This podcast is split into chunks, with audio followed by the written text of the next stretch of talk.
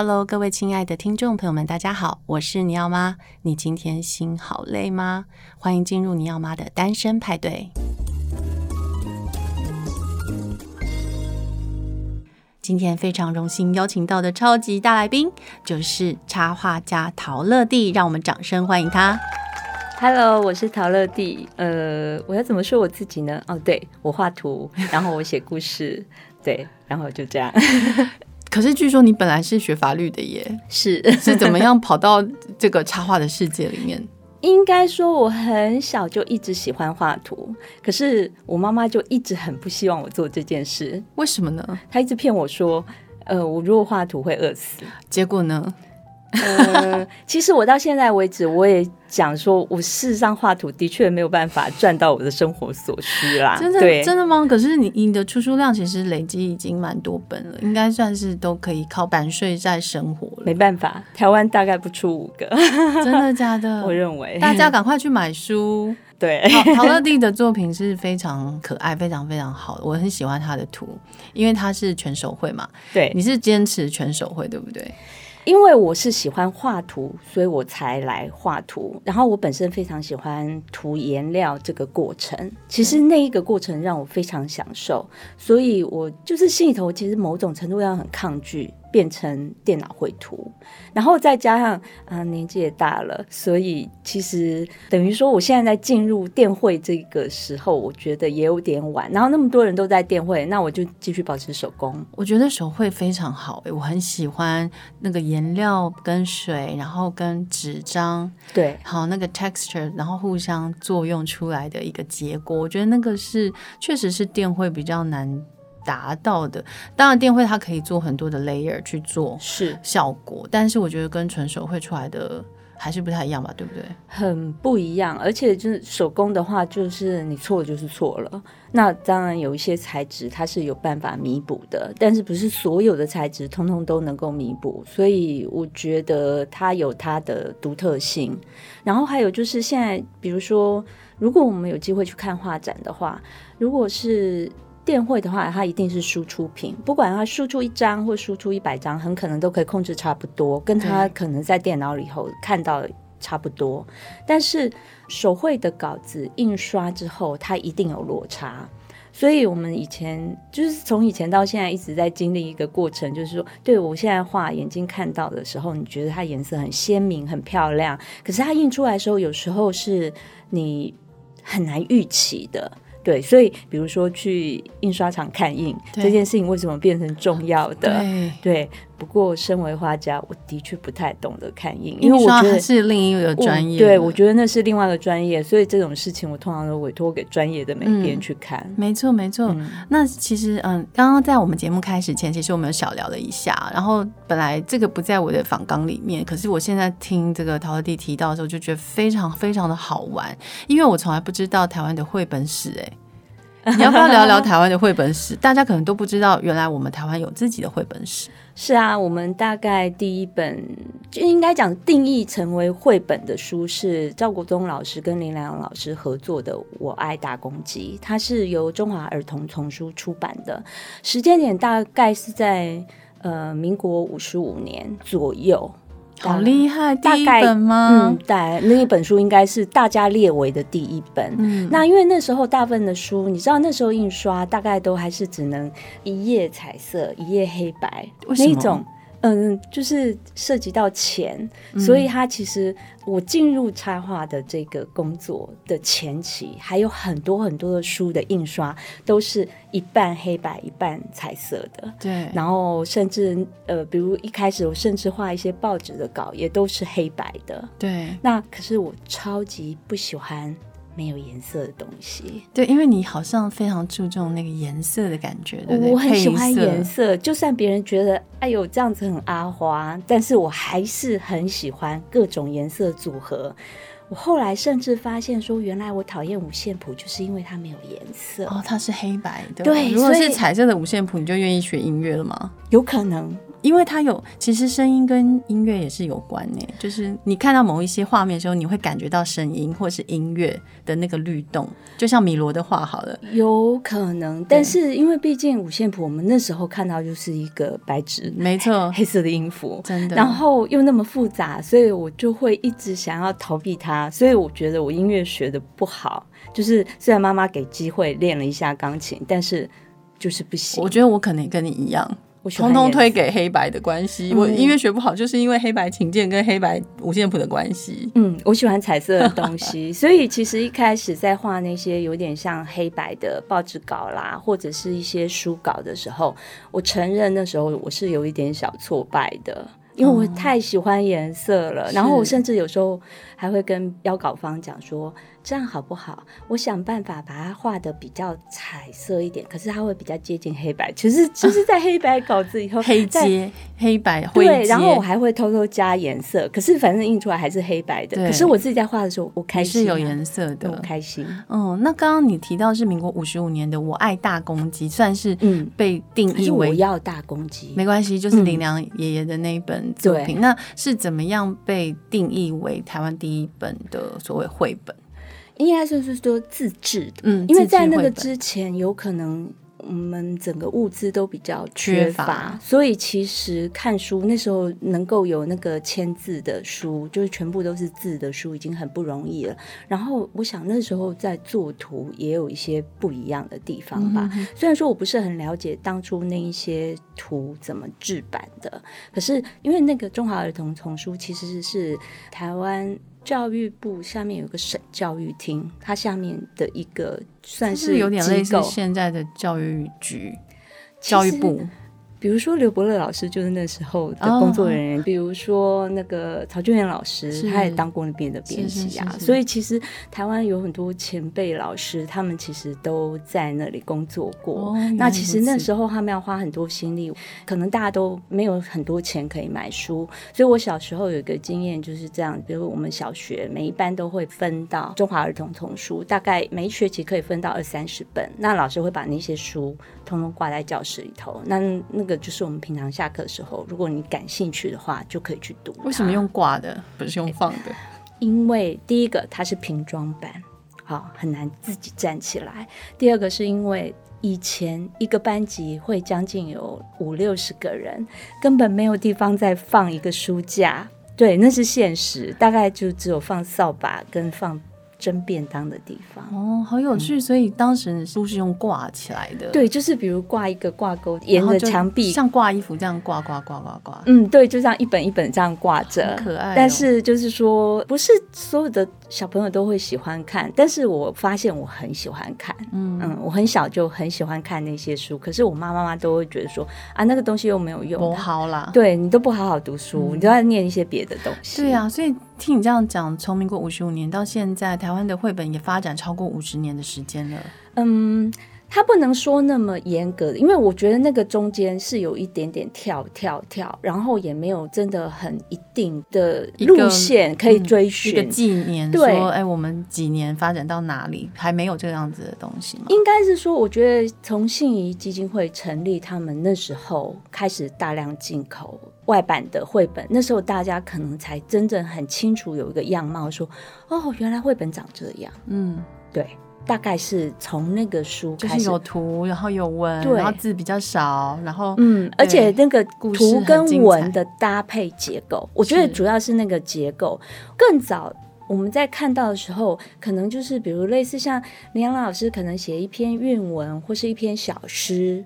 或是写一个简单的故事，然后找其他的绘者老师来配图。对那那个图，因为它涉及到印刷，可能面积也不会太大，它。那个时候我觉得更像插图，对。可是到我们有绘本的概念，在看那些图的时候，你会发现绘本是以那个图为重要，所以它的图是有叙事性的，跟只是用来解说那个故事的那个小片段的情节是不太一样。所以大家听到这边就可以很清楚的了解插图。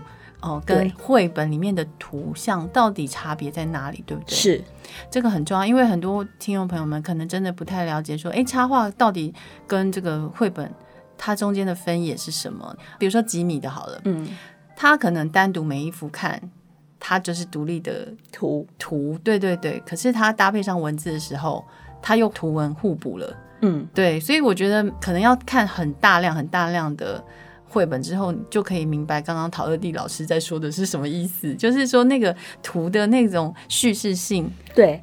然后，而且因为像绘本的话，我常常在跟。就是现在在跟比较年轻的画家们分享的时候，我会告诉他们，就说你们千万不要忘记，就是当这个图有叙事性，然后你还要预留一个空间让文字，嗯嗯、就是。连那个文字的编排放进去那一页里面，它都是构图的一部分，你千万不要忘记了。没错，没错。所以其实要呼吸，就是让画面可以呼吸是很重要。无论是你在读或者在看，都要可以呼吸。嗯，就是说，其实绘本的构图的本身，除了那一张图的本身之外，它还包含着那些文字进去以后，它整个画面的。完整感，对，然后翻页以后那个叙事性，嗯，对，所以我觉得绘本它要顾虑的事情比单张插画其实多很多，嗯，就是你整本书都要思考到，嗯、然后各种面向、各种角度、景深、嗯、都要去思考。那像你有现在的这样子这么成熟的看法，是经历了多少年的练习跟累积，以及出版经验？我觉得。我们是用很土法炼钢的方式，因为其实信谊基金会带那些外版书进来的时候，其实我已经是大学生了，所以在那个之前，我并没有什么机会看到所谓绘本，包括赵老师的那一本书，就是《我爱大公鸡》，我其实都是很后来才认识到的东西。所以，嗯，一开始我们只是因为图很漂亮，然后开始去看它。那接下来，因为我们要学着做绘本。那可是事实上，大家都知道，台湾并没有所谓绘本科系。是的，现在好像最接近的就是应用美术。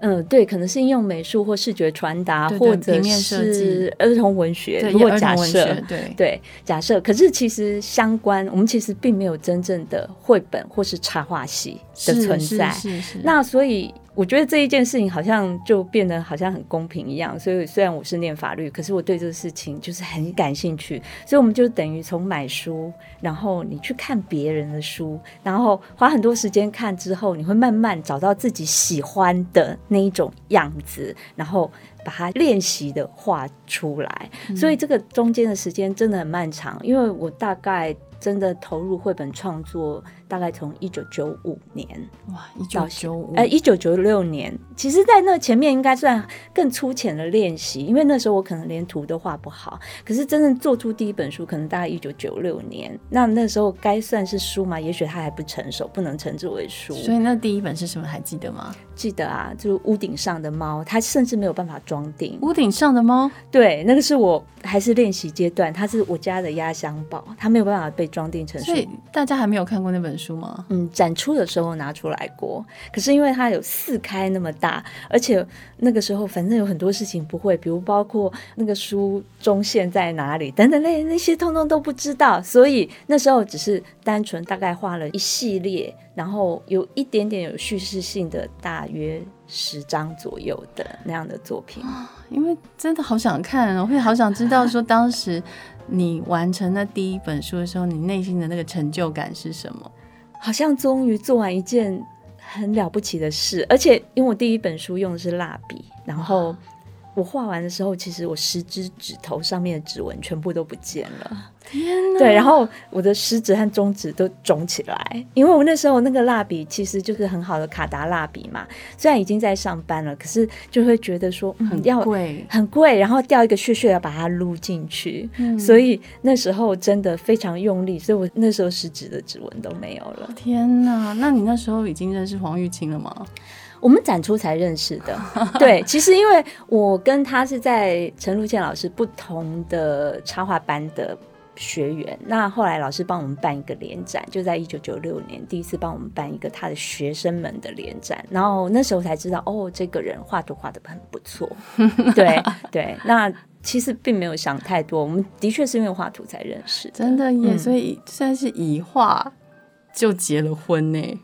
嗯，应该算是。当时你有想过吗？在你还没有真正来从事当画家这个身份之前？你有想过你未来的伴侣或是未来的人生会是什么样吗？其实没有，因为我原始自己的规划是念完法律系，然后要去德国留学念法律。天哪，你有对你真心爱法律吗？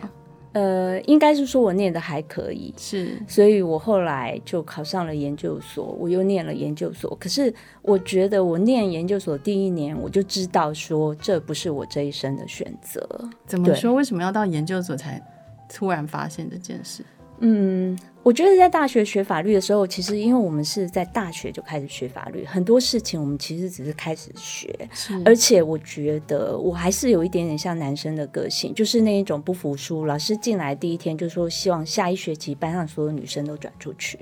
对，我们老师曾经这样说过，然后我就会有点不服气，所以其实我算是念的很拼命的。啊、那虽然没有第一名毕业啦，可是我的确是毕业的那一年全校。日夜兼顾，唯一考上研究所，考上自己、哦、对，那有让老师就是刮目相看了，对不对？我不知道为什么那个年代会保守到说希望班上的女同学都。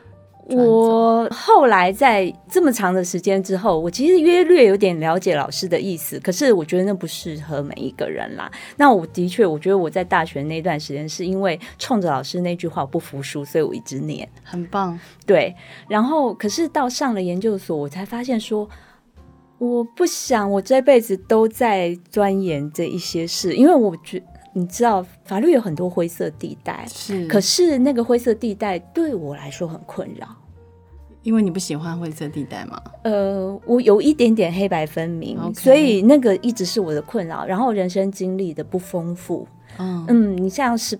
八岁进入大学念法律，可是你就会发现说，其实很多的法律的案子，其实它是要有一些人生的经历，对你才能去判别里面的这些人情世故，对，而不是是是非非。我觉得人情世故四个字听起来好简单，可是如果你真心进到那里头，你真的去关注了那些人事物的时候，你会发现。它好难，好深奥。没错，对，没有你想的那么简单。然后我精神上经常是承受不起，情绪上头我经常承受不起。然后我觉得我的人生历练太过幸福，我的挫折也只不过联考考的比较不好这样子而已。那可是我后来在做法律服务的时候，遇到那些当事人，他们的人生都已经一团乱了。嗯，然后一开始。会傻傻的以为你懂法律，你就懂得帮别人解开他人生的一团乱。可是我慢慢的才发现，原来人生的一团乱里头包含太多太多，它有各种当事人自己本身的条件，还有很多外部你从来都没有机会插手，因为到。要解决法律这一块已经很默契了，嗯、大家通通都已经纠结在一块了。然后，就算有真正的判决，你以为这样一刀切下去，他们真的人生就此太平了吗？是的，没错，完全就是这样子。其实法律很重要，可是我我认为法律的观念还是要有，嗯、就是当你的人生懂法律跟不懂法律，其实是可以过着截然不同的生活。嗯，我不敢说懂法律一定会过得非常好，但是我觉得你至少知道你大概在什么样的状态里，对，或者是说你可以为自己伸张什么样子的权利啊，或者是说你怎么样保护自己，我觉得是有差的。因为很多台湾人其实，尤其是女性朋友们，是对法律真的是很没常识，就是连一点点很基本的哦，他们都可能都完全不晓得。我自己个人的认为是。懂法律，至少你不会在你未来人生埋下很多的地雷。真的，这个是我后来觉得法律对我好的事情。那所以，好吧，就趋吉避凶那种概念。是，所以你后来变成画家身份以后，法律对你的工作上有什么样的帮助吗？我觉得最大的帮忙就是我在想事情，其实有一点点不一样。嗯，因为比如说法律人的思考，我习惯把所有的事情想到最后和最坏。对，所以我就会去想很多层面。然后，所以比起来，像比如我先生黄玉清，他创作的时候，就是那种快和那种速度，永远是我，啊，我永远看不到车尾灯。基本上。他画完的时候，我都可能还没开始，因为我花了很多时间，可能在整理我到底怎么想。是，嗯，好可爱哦。所以你跟你先生会呃一起创作嘛，就是他画他的，你画你的。我们一直都是这样，你们一直都是这样的生活形态，也太令人羡慕了吧？所以其实，即使我们现在出版的作品里头有我跟他的合作，可是那个东西往往都不是第一版。嗯，都不是我们创作实际上的第一版，嗯，就是大家看到都是后面的修正过，可能就是说，呃，我付出我的强项，比如说我在着色啊，或是颜色的选配方面，我觉得这样看起来比较好，那他就愿意把这样子的工作让给我做。然后比如说写故事这一些事情，他可能很擅长，或者甚至造型这个部分他很擅长，我甚至觉得构图方面他可能都比我擅长。那他那个部分他会做他自己的，所以我们如果有一起合作的书，通常都是到后期，可能在出版社谈的过程里头，觉得说，嗯，很可能我们彼此互相分担某一部分的工作比较好，所以那些书就会变成看起来是我们合作，可是原始第一版都不是，原始第一版都不是。那像给我咬一口，我记得后来也是你把它上色的部分再重新调整过那个色的，对。对，干净度，我应该这么说。给我咬一口和给你咬一口这一套书里头，他做了给我咬一口的最原始的版本，那个造型，还有它有一些选色。可是因为他原本选的颜色印出来会很脏很难看，嗯，所以出版社就有点犹豫，我就自己举手说：“我来涂。”对，所以我就帮他们全部通通再美白一轮。对，所以那一个颜色，重点是要美白，是不是？其实不是，它的着色很畅快，所以其实它的着色经常是不均匀。嗯、然后它有一个奇妙的习惯，他看到哪一罐，他就拿那一罐来涂。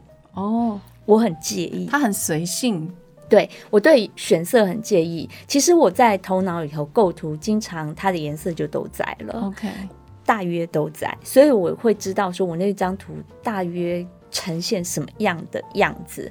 可是他也许是那种随手拿，或者是诶，他看这边颜料这里有一坨，他就拿来用了。嗯、对，那因为他有这种奇怪的坏习惯，所以其实有时候他的颜色看起来不会很协调，但是有他个人的特色。有时候就是他会用一个有点我们认为的撞色，可是那些撞色有时候是很有魅力的。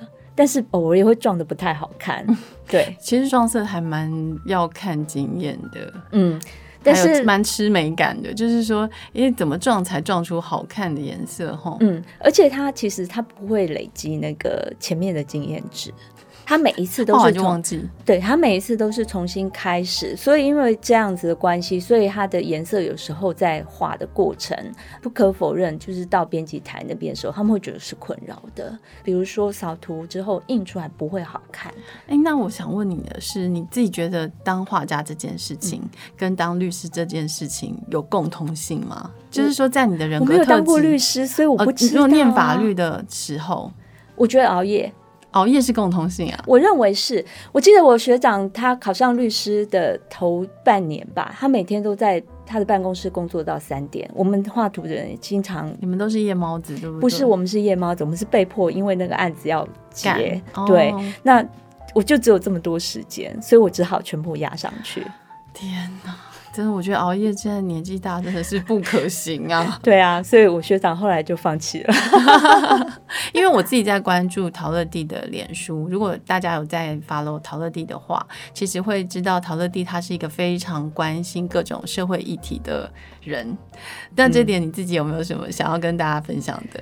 最近在关注什么议题呢？呃，我觉得我最近比较清楚在关注，可能是台语文。是的，是的。对，我觉得有。那因为其实刚才我们有提到，给我咬一口。那其实黄玉清第一个版本，就是我看到他那个文本，我觉得他就应该被台语读出来。所以当初我在为他朗读那个故事，就是他还是草稿的时候，还没有出版之前，我朗读给大家听，就是台语版。所以给我咬一口的台语怎么说：好哇嘎几脆。好哇嘎鸡脆，对，其实现在小朋友在学校里面有名语课，嗯，可是他们都教的很难呢，嗯，有可能就是说大家觉得教材应该要就是要有点学问，可是我其实像比如台罗拼音我是不太会的，那我现在其实努力想要认知的事情是，我看看能不能直接汉字化。就是我看到那个字。比如说，我曾经有一个经验，因为大概高中时期，我去教我的教会也是台语教会。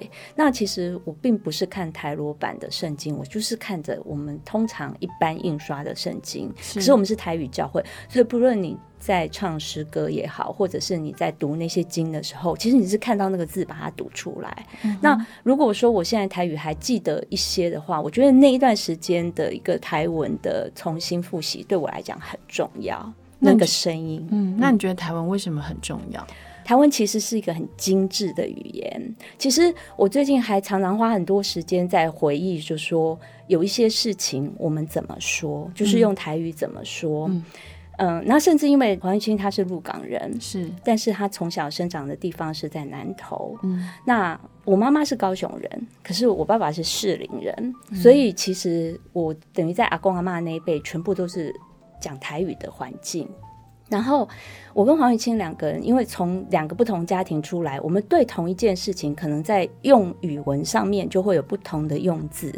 他们家很喜欢说，比如说现在要把汤拿去热，他们会说 “take it here”，here 是一个要加柴才会用水的那个 here，对对。那对我们来说，here 跟它 here 最如果今天汤是二次加热，我就会用汤汤汤。我没有用过这个字哎、嗯，对，就是用煮煮这个字的时候是万用，你什么东西都可以当铁来煮，啊，但是加热二次加热就是腾腾节腾腾节崩，就是再烫一下。呃，不是不一样，它就是一个回温的字哦，好好对，所以它其实是一个很精致的用语。所以我们比如说“表”，好，我们爆香用“表”，所以“表”的时候也让“表底，也让“煏”长啊蒜头。对，表是一个壮声词吧。哎，但是如果猪油的话，可能就是“做”。做滴油，那个是专门用的。真的，因为我妈妈确实在家里会做滴油。对，所以就会发现台语的动词其实非常非常的精致和细腻。真的，你几乎你用到不同字，它后面有一个固定在根和用法。那我最近其实常常没事在家里头，因为我跟黄玉清大概从去年开始，我们觉得为什么两个母语是台语的人，我们两个因为我认识的时候已经两个人都是讲华语了，所以我们在家都是字正腔圆的用着华语在对话。我觉得这件事情不合理，很诡异。对，然后所以去年开始我们就开始在家用台语对话。真好，嗯，那那可以复习和想很多事情，甚至包括讨论绘本，讨论很多事情，就强迫自己再回到台语人的思考。对，可是因为台语实在太难了，闽语实在太难了，所以现在的新的孩子们，他们也会一直问这样问题：说，可是世界上又没有什么在用台语，为什么我们要学台语？可是我想讲一个事情哦，就是我有一次读一本书叫《非典型法国》。他讲到一件事，法国原本有大约三百多种方言，现在已经失落到可能不到七十种，而且那本书应该几乎十年前出，也就是说，在法国当地，他们原本应该有那么多种方言，随着所谓的政治版的法语，对。啊、哦，然后之后有很多的方言都流失了，嗯、我觉得这是一个可惜的事，就是一个方言的一个灭绝。对，那我觉得语言没有错，语言是一个有机体，有人说它就活着，没有人说它就会消失。对，那我觉得可以讲台语的人口还算够多，我很希望他被留得住，而且很多事情你只有台语讲才有那个感觉。哎，真的，我觉得其实学校上那个闽语课可以不要那么严肃。哎，其实。拿这个陶乐蒂他们的绘本来念，真的很有趣。像“好哇嘎吉脆”这个非常非常生活用语，是“好哇嘎吉脆”“好哩嘎吉脆”。大家其实有没有想过？因为比如说编辑当初看到的时候，他说：“哎，这个文法不对啊，‘好哇嘎吉脆’本来就是台语的文法。”给我对啊，给我咬一口是台语文法。对，那。如果是华文呢，应该是让我咬一口。对，让我咬一口。对，不是给我咬。对，对，所以你们当时在创作的时候就已经是台文思考了吗？其实没有，黄玉清其实他很喜欢用那个很朗朗上口的方式，不过因为他自己本身就是台语八点档的编剧嘛，所以我觉得他的台语虽然写的时候大家还是写华语，可是我觉得思维逻辑上头多多少少还是有一些，他会讲台湾国语的部分可能也会比我多一些。嗯，对，我觉得那个是不只有他长我几岁，而且他们家就是以台语为主要的语言。对，我妈妈跟我都还不会用台语讲对话，因为我妈字正腔圆。哦，你妈妈是讲华语？嗯，呃，至少她跟我们，因为可能这样子对她来讲表达比较容易。是，可是因为她也是十二岁就到台北了。是，对，我觉得这个东西有一个我们前面的一些历史背景在。对，那可是比如说有一次非常有趣的，像我我舅舅是做法律，那我舅如果在讲跟法律。有关的事情，我就可以从头到尾都讲台语。这件事情，我觉得佩服万分。我在旁边听，我都觉得很崇拜，而且超优雅的。是我，我超优雅也是，因为我其实觉得台语文是因为有时候我们把它滥用，然后乱用了，它才有时候好像有一些粗俗的字跑出来。可是每一次我在听我舅舅在讲怎么样解决问题的时候，他全部用台语的时候，我就觉得哇，这真是太高超、太深了。是很优雅的腔调，没有错。我其实也很非常喜欢听一些。些台文文人哦，他们在念报纸、念书啊，那时候他们讲出来的那个语言是真的很有力量的，是你会觉得说哇，这个就是我们的文化哎。